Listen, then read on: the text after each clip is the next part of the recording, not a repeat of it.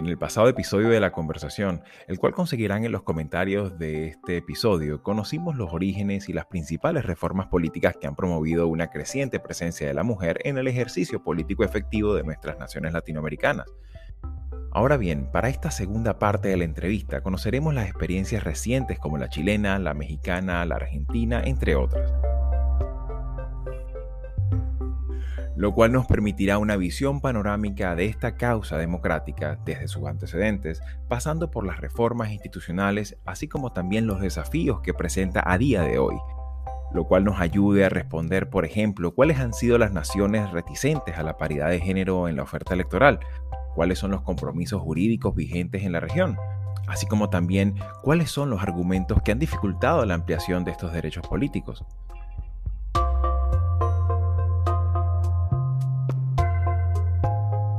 Igual manera abordamos los principales temas de la agenda política de las mujeres a lo largo y ancho de la región en términos de políticas públicas y de enriquecimiento de la esfera sociocultural. En esta parte complementaria de la entrevista se busca además ampliar la comprensión del tema más allá del alcance del Estado con miras a una mayor participación ciudadana.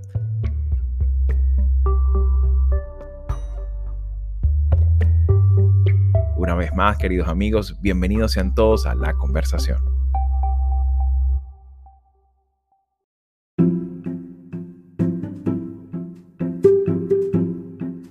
Habíamos, habíamos quedado en, el segmento anterior, ¿no? En la, anterior eh, pregunta un poco, sobre, estábamos hablando un poco también esas, eh, digamos, experiencias de éxitos, ¿no? O sea, y, y, también las dificultades que han tenido, ¿no? Y me gustaría un poco el comentario sobre el caso chileno, Julieta, Sí, Javier, la verdad que el caso chileno es súper interesante porque, bueno, es uno de los casos, creo yo, donde una mala cuota fue, como dirían en Estados Unidos, un blessing in disguise. Eh, Chile llega tarde a las cuotas y llega mal. Llega en el 2015, ya había pasado por todas estas reformas que Flavio hablaba recién, ¿no? De cómo ir tapando los agujeros que, van generando este, las, las, leyes y por eso algunas quedan como normas muy barrocas, porque la idea es evitar el famoso echa la ley, echa la trampa, ¿no? Y Chile llega tarde y llega con una cuota que sabíamos que iba a ser insuficiente. Era una cuota a nivel nacional y no a nivel de distrito, era una cuota sin encabezamiento, era una cuota que generaba el espacio estratégico para que los partidos pudieran ubicar el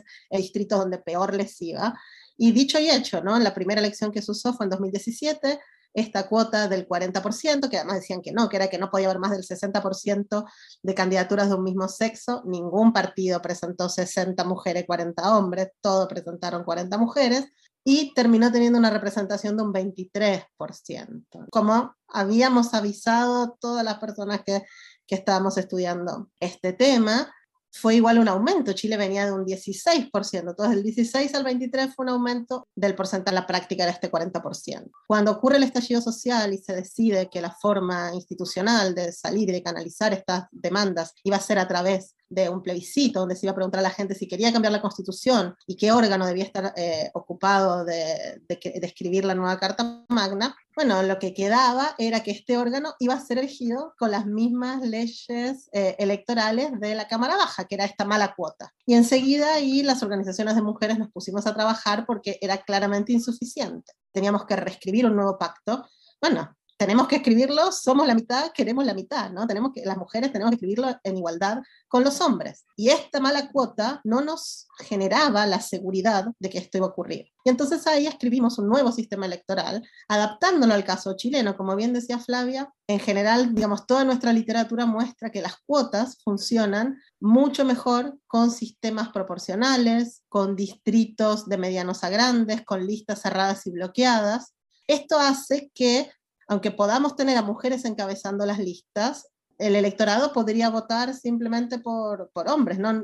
El, orden en la papeleta no te garantizaba eso. Entonces empujamos un sistema de paridad dual, paridad en las candidaturas y ahí mejoramos de alguna forma lo que había sido la, la cuota del 2015. Entonces, en todos los distritos, todas las listas tienen que tener mitad de hombres, mitad mujeres, tienen que estar siempre encabezadas por mujeres y después ir alternando hacia abajo, ¿no? De manera vertical. Pero con esto no iba a ser suficiente porque el voto era por candidatura individual y no era un voto por lista. ¿sí?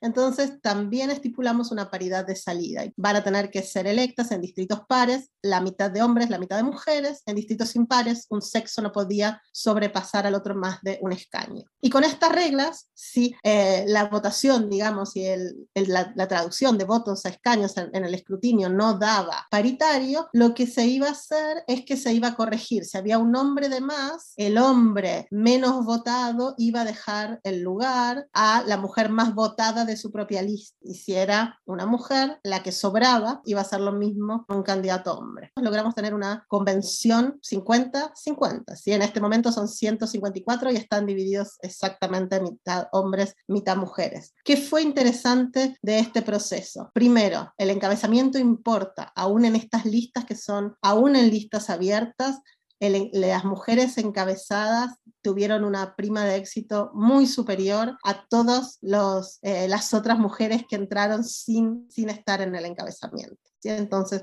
el encabezamiento importa. Otra, fueron más las mujeres las que tuvieron que ceder su asiento que los hombres. Las votaron más. Eso se puede explicar de muchas formas. Digamos, también estábamos en un momento de una crisis de representación enorme. En esos contextos también el electorado suele votar por personas no tradicionales, y bueno, había un 23% de mujeres en el Congreso, antes había 15, que es menos tradicional que una mujer. Entonces, también parte de la renovación fue este voto hacia las mujeres, que echó por tierra esto de el electorado es sexista, no vota mujeres. Y después encontramos otras cosas también interesantes, por ejemplo, que por primera vez partidos igual financiamiento a sus candidatos hombres que a sus candidatas mujeres, no así el resto de los aportantes, ¿no? Todavía el sistema sigue favoreciendo a los hombres, pero esta paridad logró que cambiar el comportamiento estratégico de los partidos. Y no porque se hayan reconvertido y ahora sean buenas personas y les importe la igualdad sustantiva de género, sino simplemente porque sabían que las mujeres iban a ser electas igual. Y por lo tanto, tenían un interés de que estas mujeres electas fueran buenas mujeres. Muestra cómo realmente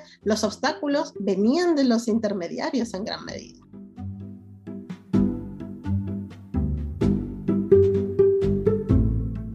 Claro, y es ahí donde hay un elemento importantísimo en, para entender estos dos niveles, el nivel de la sociedad espontáneamente organizándose y el nivel institucional, el nivel de, esos intermediarios que muchas veces llamemos los partidos políticos, medios de comunicación, organizaciones a veces de, la sociedad civil o incluso sindicatos, ¿no? patronales, muchas veces eso, eh, incorporan esos elementos también en lo simbólico de, restricciones, obstáculos, cuestionamientos, dudas, ¿no? Todo este tipo de cosas que van poniendo trabas en el camino, ¿no? Un camino que ciertamente no es corto ni es sencillo, ¿no? Eh, ni es línea recta tampoco.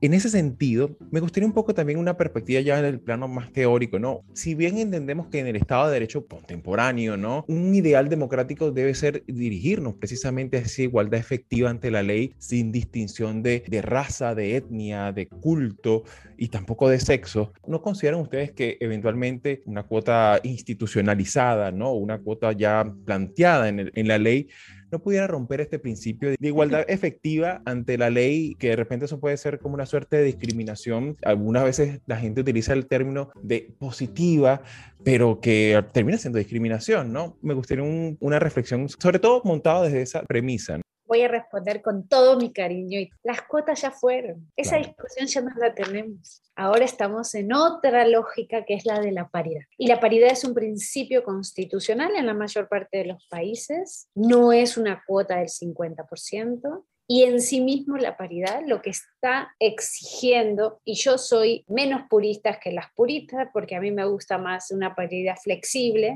yo no estoy exigiendo 50-50, bueno, a veces habrá 60 y 40, a veces habrá 55, no estoy diciendo tiene que haber 50, para mí es una concepción diferente del poder. ¿Y sabes qué, Javi? Los países ya lo aprobaron, porque fueron y firmaron el consenso de Quito en el 2015, y en el consenso de Quito de 2015 lo que dice es, en el marco de esta concepción de las democracias paritarias, las democracias ya no son solo representativas, los países se han comprometido, firmaron ese consenso de Quito en el 2015 y lo ratificaron en el 2016 en la estrategia de Montevideo y fueron y firmaron Agenda 2030 de Desarrollo Sostenible. Donde también se comprometieron. Entonces, no es que esto es una demanda solo de un grupo de mujeres ilustradas que están queriendo imponer el yugo de las mujeres. No, no, no, no. Los países ya se comprometieron. Entonces, ya no estamos hablando, es verdad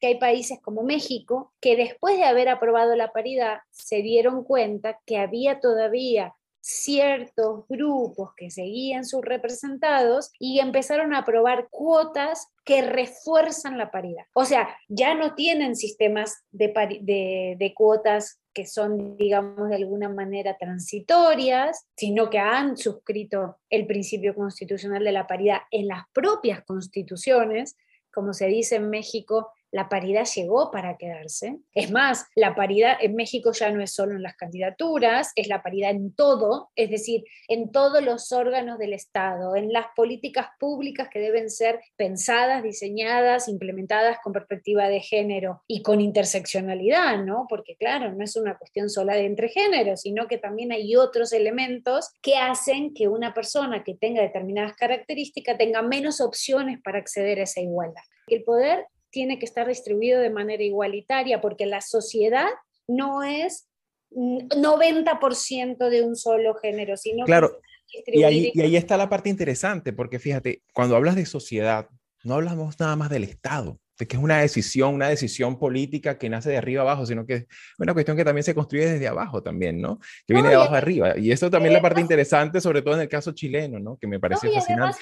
no, y, pero quita el caso chileno, que es un caso, digamos, si quieres, un outlier, de cómo se, se procesó todo en un momento de crisis muy, muy, muy fuerte, ¿no? Piensa en la movilización social que las mujeres están motivando independientemente de lo institucional, en las calles de América Latina, las mujeres están poniendo sus agendas, poniendo sus temas en cuestiones de derechos reproductivos, en temas de la violencia. Es inadmisible que en el siglo XXI haya 11 feminicidios diarios en México y que todos los días nos encontremos con cuerpos de mujeres mutilados por la inacción del Estado y de una sociedad que parece como que no, no, entiende que no se puede vivir en un marco de violencia sistémica. O sea, no es admisible una democracia con estos niveles de violencia en la mayoría de los países de América Latina. Pero con relación a la dimensión política, ahí juegan un montón de estereotipos, un montón de cuestiones de valores, de cuestiones actitudinales en el cual nos formamos, ¿no? Y somos conscientes, Juli y yo somos conscientes de eso, porque nosotras también fuimos socializadas en, esa, en esos valores, en esas ideas, y desaprender ese tipo de valores y esas ideas y transformar incluso nuestra manera de entender el poder, un, un, poder que sea más igualitario, un poder que se ejerza de manera más colaborativa. Nosotros también tenemos que cambiar esa manera de entender las cosas. Y no pasa nada, nos va a costar un poco más en algunos países. Guatemala tiene hoy 222 años por delante para conseguir que las mujeres eh, puedan vivir en igualdad que los hombres. México le quedan 78 años, según datos de Naciones Unidas. Es decir, las brechas de género siguen existiendo en todo, en acceso a la justicia, en acceso al, trabajo, en, en, en, tareas de cuidado, ¿no?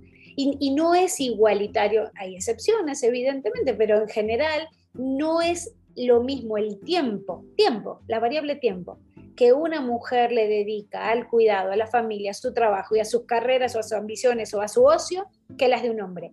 Hasta que como sociedad no consigamos equiparar esto, es muy difícil hablar de igualdad y de justicia. Y de eso estamos hablando. Que necesitamos que más mujeres lleguen a los espacios de poder para impulsar políticas públicas que reduzcan la desigualdad. Eso no quiere decir que los hombres no las puedan impulsar. Claro. Eso no quiere decir que solo las mujeres tengan obligación de impulsarlas. Claro, no, es una perspectiva dicotómica de ustedes contra nosotros, ni guerras de los sexos. Además, no me deja mentir, hay un montón de hombres que tienen este chip puesto y que entienden perfectamente esto y que impulsan esto y que, claro, no se van a poner adelante de la manifestación, pero claro. si tienen que ir al lado, un poquito atrás, no pasa nada. O sea, ahí los dejamos.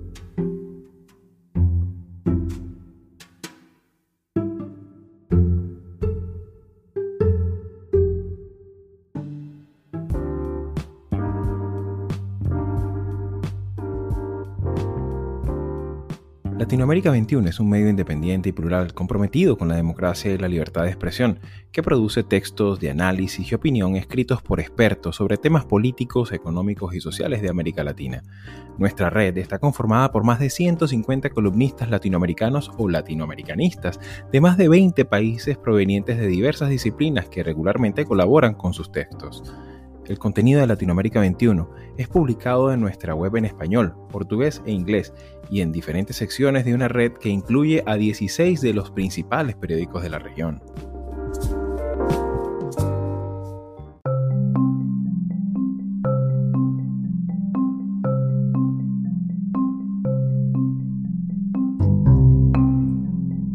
Claro, y que incluso también es algo interesante también que se ve en algunos casos en América Latina, no nada más monopolizados en la, en la izquierda, sino también incluso hay, otros hay otros grupos políticos que también ya están incorporándose en esta forma de participación política en este tema, ¿no? ¿Y te sirve algo del caso de Chile? Digamos, la, la paridad fue una moción parlamentaria presentada de, por parlamentarias mujeres de izquierda a derecha.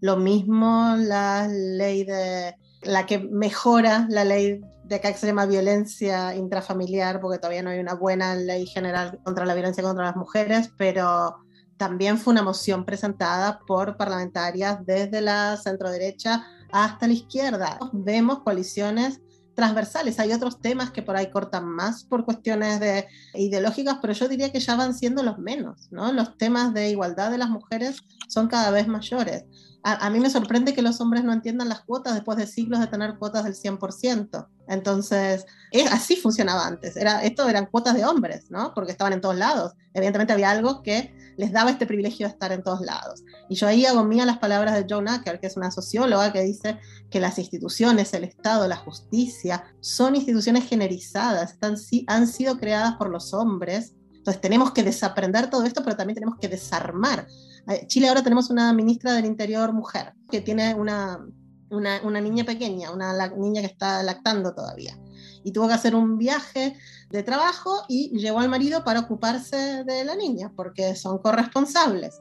Y esto es contra la ley en Chile. ¿Y por qué es contra la ley? Porque nunca hubo un ministro que necesitara llevar a alguien para ayudarlo porque no, no, los hombres no viajan con sus hijos y con sus niños. Entonces, esto te muestra, y de esto tenés 100.000 ejemplos, mirá los fallos en la justicia, pensá en las ayudas sociales, las ayudas sociales a veces llegan sin toallas sanitarias. Eso es carísimo para las mujeres, las usamos todos los meses y como son los hombres los que diseñan estas políticas públicas, no piensan eso, porque está fuera de su mapa cognitivo.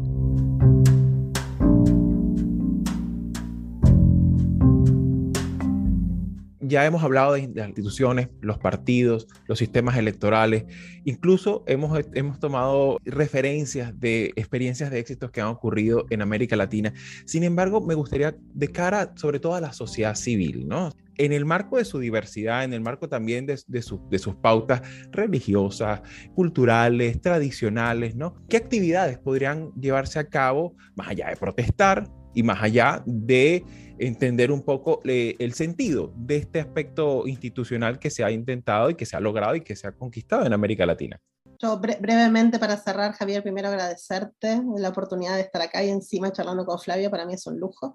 dos cosas. Cuando estamos hablando de distribuir el poder, lo decimos en serio si queremos que esto funcione distinto, hay que desconcentrar definitivamente el poder de, manos de la presidencia, ¿no? Así que rápidamente eso para decir por qué la experiencia chilena yo creo que va a ser distinta, porque además de garantizar todos estos derechos, vamos a distribuir realmente el poder. Segundo, ¿cuál es el rol de la sociedad civil? Para mí es súper importante.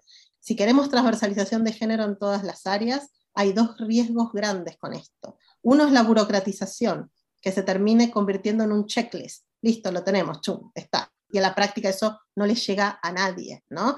Y otro es el riesgo de encapsulamiento, ¿sí? Y, a veces nos pasa, hemos visto sociedades que tienen, ay, tenemos un Ministerio de la Mujer, listos, pónganse ahí. No, no alcanza, no tenemos que encapsular a grupos en un contexto que no tengan, este, en realidad, eh, impactos sobre otras áreas. Necesitamos transversalización de género desde el Ministerio de la Mujer, pero en economía, en vivienda, en salud, en transporte, en educación, en todas las áreas de política. Y en general de perspectiva de derechos humanos, ¿no? Tiene que haber perspectiva de derechos humanos en todas las áreas de política pública. Entonces yo acá veo el rol de la sociedad civil como central porque no solo tenemos que obligar al Estado a actuar constitucionalmente, necesitamos una sociedad civil que monitoree que esto realmente se cumpla, que tenga canales de participación para supervisar y para comprobar que realmente esta transversalización llega hasta el último lugar recóndito del país donde queremos que haya perspectiva de derechos humanos en general, perspectiva de género, perspectiva intercultural.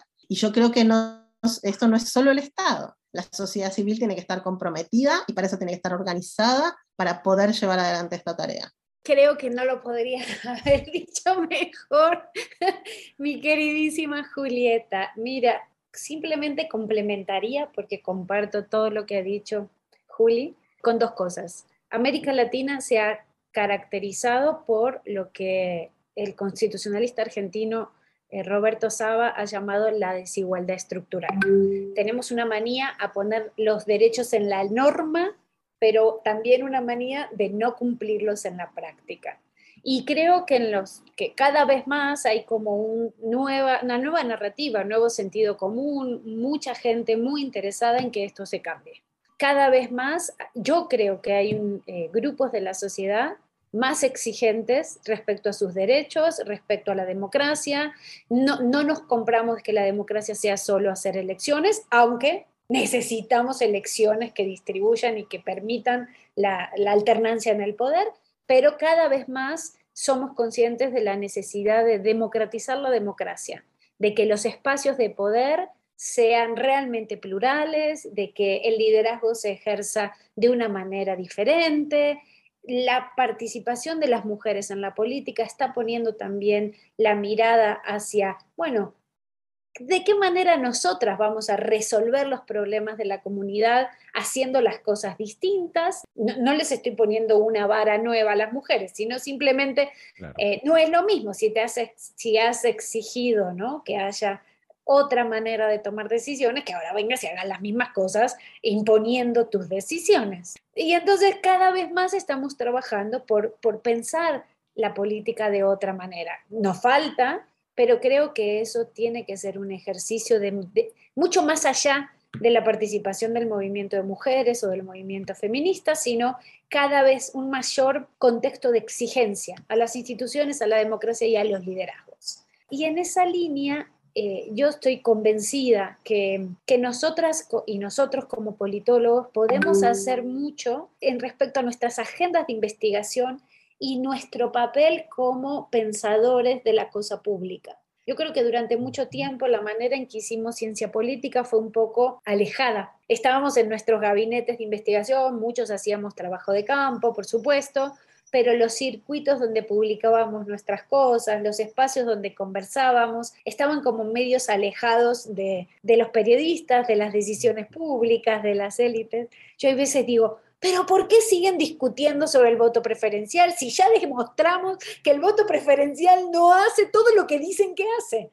¿O por qué siguen discutiendo la doble vuelta si ya demostramos Claro, lo demostramos nosotros en nuestros palacetes de cristal, pero hemos sido quizás no tan eficientes en la transferencia de estos conocimientos y estos hallazgos de una manera pedagógica a la opinión pública. Ahora bien, que, es, que haya personas como Julio, como yo, como tú, Javi, que estamos conscientes de la necesidad de transformación de la democracia y de la importancia de la igualdad, la inclusión, la igualdad sustantiva, no quiere decir que no haya personas que piensan todo lo contrario, que teniendo los niveles formativos, que teniendo contextos, digamos, de privilegios, ¿no? En donde acceso a recursos y demás, sigan pensando que hay que, que hacer que las mujeres vivan en las cavernas.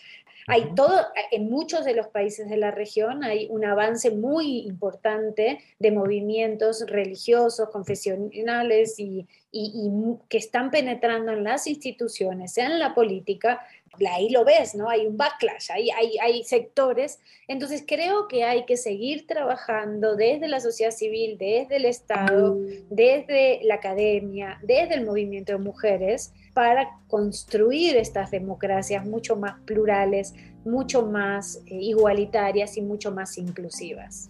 Muchísimas gracias a ambas por su tiempo, por su sabiduría, por compartir con Latinoamérica 21 y con su audiencia parte de este tiempo compartido, de este momento de, la historia de nuestra región que nos ha tocado vivir ¿no? y, compartir eh, y, y, aprender, por supuesto.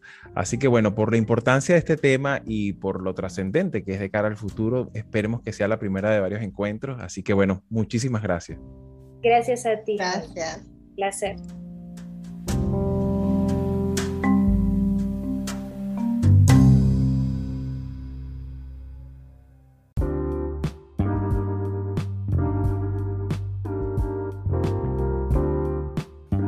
Amigos, por primera vez en este podcast una conversación resulta tan fructífera que se extiende por dos episodios consecutivos. Pero ahora bien, después de escuchar a Flavia y a Julieta durante estos dos episodios, ¿a ti qué te parece? Cuéntanos, ¿qué aspectos deberían abordarse para que la mujer, una vez llegada al gobierno, tenga una mayor capacidad de incidencia directa en la política? ¿Qué otros tópicos quisieras incluir en la conversación? Estamos en las principales plataformas de audio como Spotify, Apple Podcasts, Overcast, Amazon Music, Google Podcasts, Evox, entre otras, así como también en Twitter, Instagram y Facebook. Por estas vías estamos atentos a tus preguntas y sugerencias. El episodio de hoy fue posible gracias a Blue Dot Session y el extraordinario trabajo de Carolina Marins. Soy Xavier Rodríguez Franco y nos escuchamos en la conversación de la próxima semana.